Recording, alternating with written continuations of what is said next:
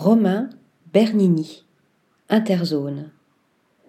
Dessin hyper réaliste, couleurs psychédéliques, espace saturé, gros plans très serrés, sur des yeux improbables de créatures abyssales ou des arbres luminescents, absence d'horizon et de perspective.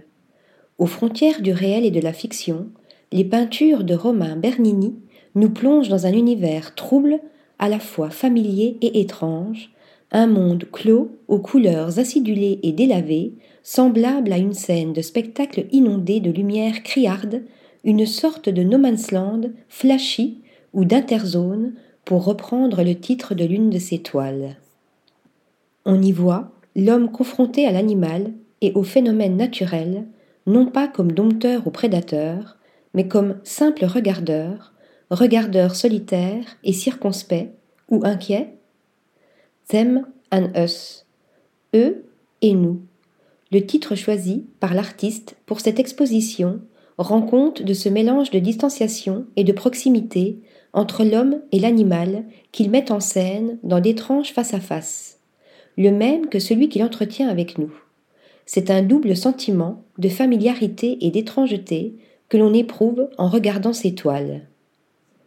Associant des éléments hétéroclites, voire antinomiques, la banalité des vêtements portés par ces personnages, évoquant l'urbanité, et l'exotisme de sa faune évoquant la jungle.